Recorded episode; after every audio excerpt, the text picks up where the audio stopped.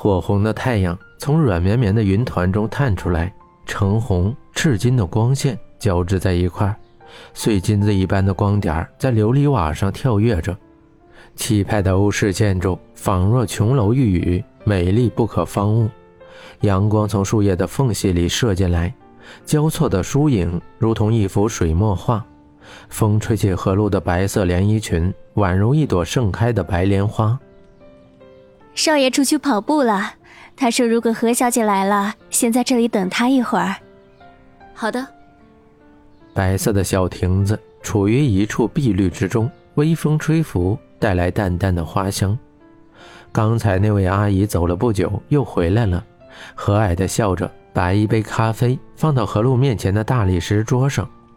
何露端起咖啡，轻抿了一口，浓郁香甜的味道从食道延伸到全身。他的嘴角微微上扬，眉目间都带着笑意。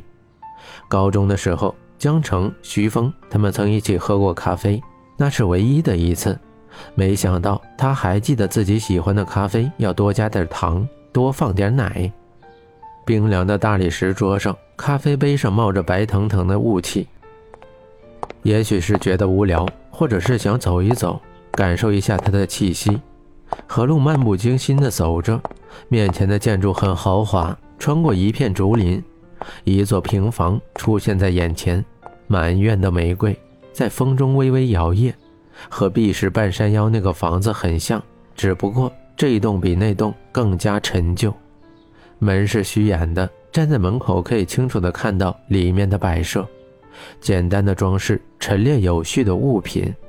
桌子上的宣纸是隽永优雅的字体，穿着唐朝、满头白发的人凝神写着什么，连敲门声都没有听见。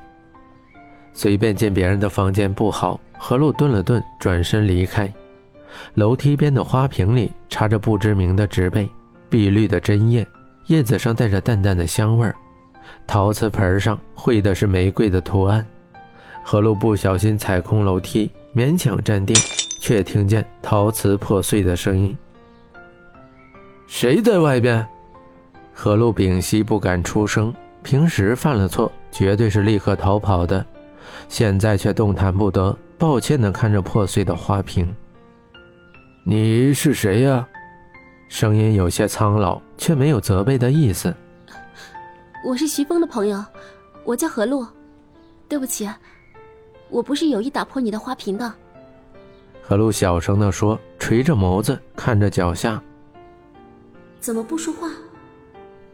何露抬头偷瞄了一眼，满头白发的老人眼角布满了刀刻一般的皱纹，那双眼睛怜惜地拿着手里的碎片。徐时锦的手有些颤抖，小心翼翼地捡起地上的碎片，珍惜无比地把它们包在衣服里，佝偻着身体。朝房间走去，做错事的何露尴尬地跟了上去。做错事，你打他骂他都没关系，但是你别吊着那颗心，被吊着感觉很难受。徐时锦戴着老花镜，粗糙的手指颤巍地拿着一片碎片，沾上胶水，又拿起另外一块粘上去，只有一瞬间是完整的，上面的碎片又掉了下来，砸到地上，溅起无数的小碎片。他像是没有看见，继续拿起另外一块粘着。就算粘好了，也会有裂痕的。何露小声地说：“不是什么事情都可以弥补的，就像是人的心碎过一次，再也无法拼凑完整。结痂的心永远都会记得曾经的痛，再也不完整了。”苏时锦的声音很疲惫，轻轻吐出几个字。低头抚摸着带有玫瑰花纹的花瓶碎片，只是一个花瓶而已，要不我再给你买一个？何露咬着嘴唇说。徐世锦没有说话，空洞的眼神呆呆的看着手里的碎片。真的对不起，我会买一模一样的给你，请你相信我。何露紧张的说，看得出来。这个花瓶对老伯很重要，何露只能尽最大努力去挽回损失了。不会再有了，他不会再送我了。徐时锦一语道：“送的，是你很在乎的人吗？”徐时锦沉默不语，目光深沉的看着手里的碎片，浑浊的眼光像是在回忆什么，对着手里冰冷的碎片却充满了感情。我也有很在乎的人，虽然他一点也不在乎我，但我还是每天都关注他。我想你想念的人和我一样，如果他知道你那么在意他送的东西，他一定会很高兴的。徐世锦抬头，目光复杂的看着何露，嘴角微扬。明明很文静的女生，眼角却带着调皮。如果那白色的裙子换成火红的，栗棕色发换成红色。那就是十年前的苏涵呀。要不你告诉我他的地址，我去找他，让他再送你一个。被苏世锦的目光看得不好意思，何露讪笑着说：“他去世了，八年前还是一个初一的学生。”一句话说的断断续续，每个字却干净利索的吐出，像是一把泛着寒光的刀从脖子间划过。还没感觉到疼，就停止了呼吸。何露震惊地看向老人，突然觉得整个房间阴森森的，脚步一软，朝后面退了一步，撞到桌子上，摇摇晃晃的。桌子上的玫瑰花瓶溅出了水，水一直流到他手边，顺着桌边往下面流去。一阵冰凉的感觉，何露猛地抬手，目光对上桌子那只红色玫瑰。妖艳明智，如叛逆的少女笑容，人生如泪，说落就落。如果他活着，应该和徐峰一样大吧？两个人都喜欢红玫瑰，徐峰一定对他很好吧？不知道为什么，何洛突然想起这一句话：没有女生之间的妒忌，有的只是对他的惋惜。不，徐峰很讨厌红玫瑰。这句话，何露听得格外清晰。徐时锦深邃如海的眸子深不见底，眉目间带着跟徐峰相似的忧伤，像是对谁的愧疚一般。不喜欢？怎么可能？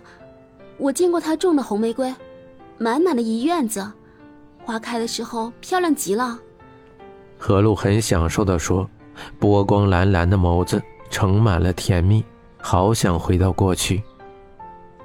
年年岁岁花相似，岁岁年年人却再也回不来了。他只是在。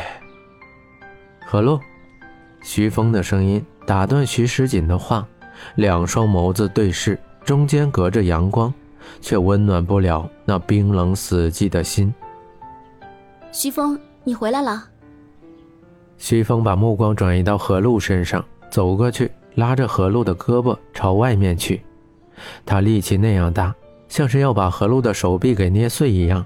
他本人却没有丝毫感觉到。徐时锦目送他们出去。两年前，徐峰终于同意回来住，也是从那个时候开始，徐时锦主动搬到后院来。这是第一次徐峰踏入这里，一门之隔，隔绝的。是父子情。徐峰，你怎么了？何露担心的问着。没事，徐峰冷冷的说。可你抓疼我了。何露小声说。徐峰停下脚步，松开何露红肿的手腕，目光淡淡的停在那红肿上，淡淡的说：“对不起啊。”徐峰，你真的那么恨他吗？徐峰微微抬头看着天空，湛蓝的天上白云支离破碎，风一吹，渐渐的聚到一块儿。我知道，看着活蹦乱跳的妹妹突然去世，对你的打击很大。可她又何尝不痛苦？那是她的女儿啊。你看到这些玫瑰没有？如果不是思念，她又为什么种这些玫瑰呢？哼，女儿。谁会那么倒霉做她女儿？徐峰冷笑，眉目间忧愁收起，如冰的眸子冷冷盯着那片玫瑰。世界是公平的，给了你最想要的东西，就会拿走你最重要的一件东西。乐青青走了，苏若子死了，苏寒也死了，留下徐时锦在无尽的痛苦中活着，折磨他直到死亡。